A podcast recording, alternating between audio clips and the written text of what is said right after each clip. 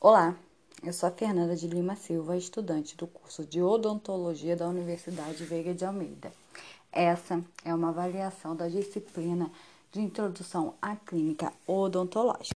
E o tema proposto foi Cariologia: Como evitar o desenvolvimento da cárie.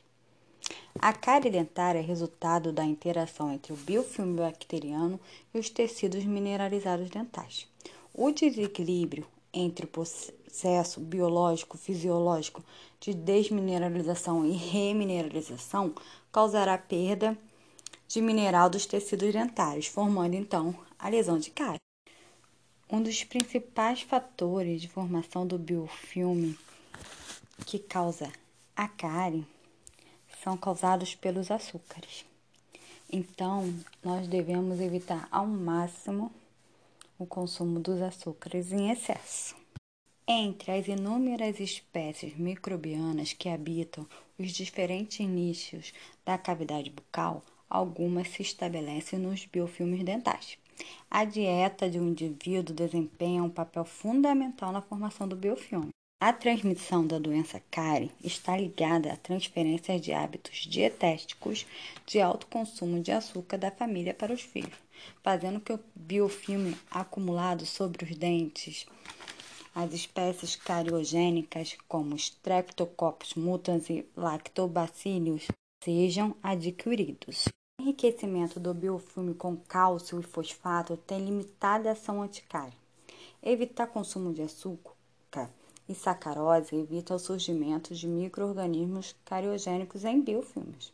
No ranking de cariogenicidade, a sacarose é líder absoluta como açúcar mais cariogênico, portanto, devemos evitá-lo. O amido e a, a lactose têm potencial cariogênico menor. Os biofilmes maduros são formados sob exposição contínua a açúcares fermentáveis, tornando-se mais cariogênicos que os jovens. Quanto mais a exposição diária do biofilme a açúcares fermentáveis, mais lesões de cárie serão visualizadas. Acesso ao flúor nos fluidos bucais modifica o processo de desmineralização e remineralização, assim reduzindo a velocidade de progressão de cáries.